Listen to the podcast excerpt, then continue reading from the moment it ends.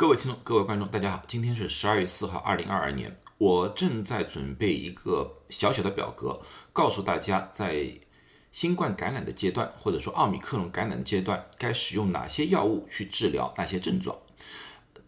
我已经邀请很多人帮我重新看过这个表格，我尽量做到这个表格简短、详细，又可以告诉大家一些特别注意的地方。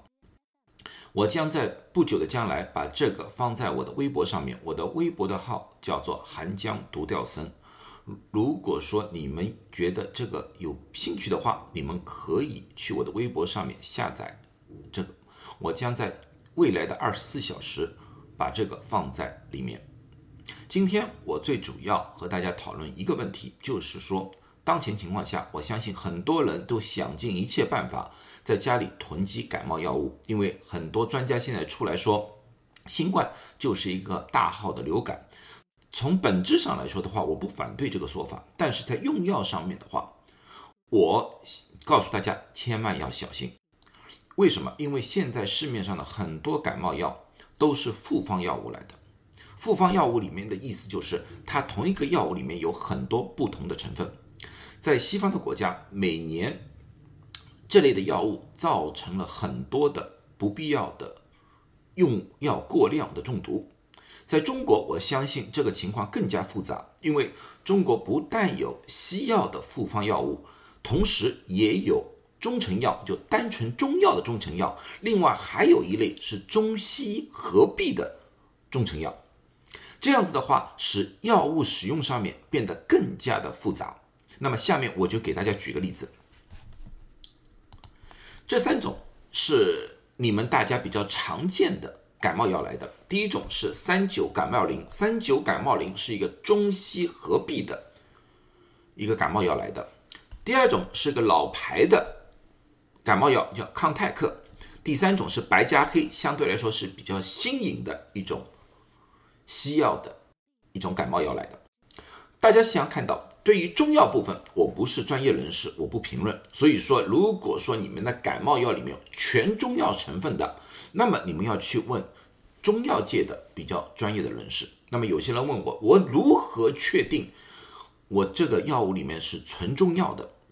那么最主要的是看他们的说明书，说明书里面列举的成分是不是全部都是中药的名称，没有西药的成分？那么也有人。说，那么我如何确定它们里面没有混合西药的成分？啊，这个我不能保证，这个就要看你们对这个药厂以及中国的药物管理局的一个信心了。啊，这个是药物管理局需要监督的一个东西来的。啊，在这里我无法做到百分之一百的保证，或者我百分之一百的知道。啊，我只能说，在像三九感冒灵里面，它列举了。大概五种的中药成分，然后又列举了四种西药成分，在这里面的你们看到一个我红色出来的叫对乙酰氨基酚，这个成分在康泰克白加黑里面全部都有。所以说，如果你用了三九感冒灵再加上康泰克的话，那么你有很大的可能这个乙酰氨基酚对乙酰氨基酚可能过量。那么对乙酰氨基酚的过量有什么危害？对乙酰氨基酚这个东西是一个非常好的退烧止疼的药物来的，基本上在所有的复方感冒药里面基本上都有。啊，但是如果说这个药用的过量的话，对于人体的肝脏就有损伤。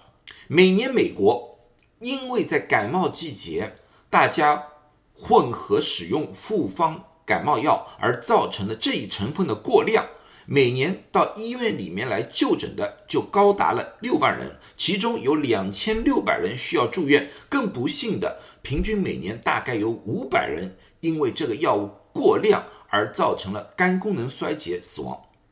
所以说，这个药物用好了是一个非常好的良药，用的不好是非常危险的。这个同样对其他药物也是。差不多的概念，你们要看看看，这三种药物里面又另外一个成分，就马来酸氯苯那明，这两个里面都有。这个药物有另外一个名字，就是扑尔明，它对于比如像鼻塞呀，或者说流鼻血呀，这种是很好的一种效果来的。但是如果你们叠加的话，又要造成药物的过量，这个药物的过量就会让你昏昏欲睡，开车的时候可能出现不必要的交通事故啊。那么你看看这绿色的那个右美沙粉，这三个药里面都有右美沙粉，右美沙粉是一个很好的一个啊咳嗽药来的。那同样的，如果说你把吃了抗泰又吃白加黑叠加的话，又造成药物的过量，所以千万千万记住，要学会看复方感冒药的成分，千万不要把相同的成分混合在一起。那么另外一个大家比较常用的就是乙酰氨基酚，刚才我说了是对退烧止疼药的，但是在市场上也有各种各样的不同的。这个药物，那么我给大家做一个例子，这三种是大家比较常见的，一种是泰诺，一种是泰诺林，一个散利痛，这三个都有对乙酰氨基酚在里面，这个也就是它的一个主要成分，主要是退烧，最主要是止疼。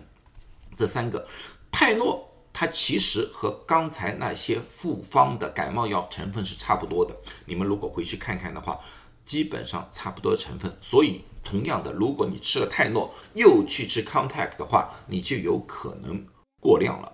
而泰诺林是一个单一成分来的，这样子单一成分就比较容易控制药量，比较容易避免药物的过量。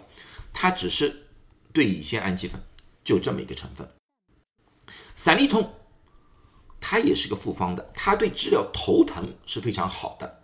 但是它里面有一个成分叫做无水咖啡因，在普通情况之下的话，我认为这个药物使用没有多少问题。但是对于新冠治疗来说的话，或者新冠症状来说的话，这个大家需要有点小心，因为在我的临床经验里面，很多奥密克戎感染的人会出现一点的心跳加快、心跳加速的现象，这个可能和病毒本身有关，也可能和发烧有关。但是不管怎么样，很多患者会有一点担心。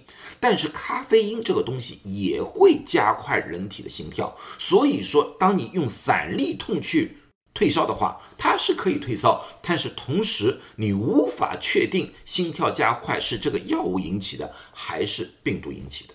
所以说，在这个三种退烧药里面，我比较建议用单方的药物。其实，在任何感冒药物里面，我都建议用单方药物。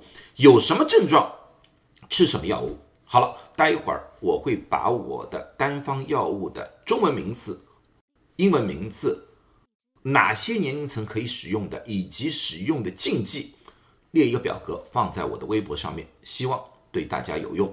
祝大家健康，谢谢大家。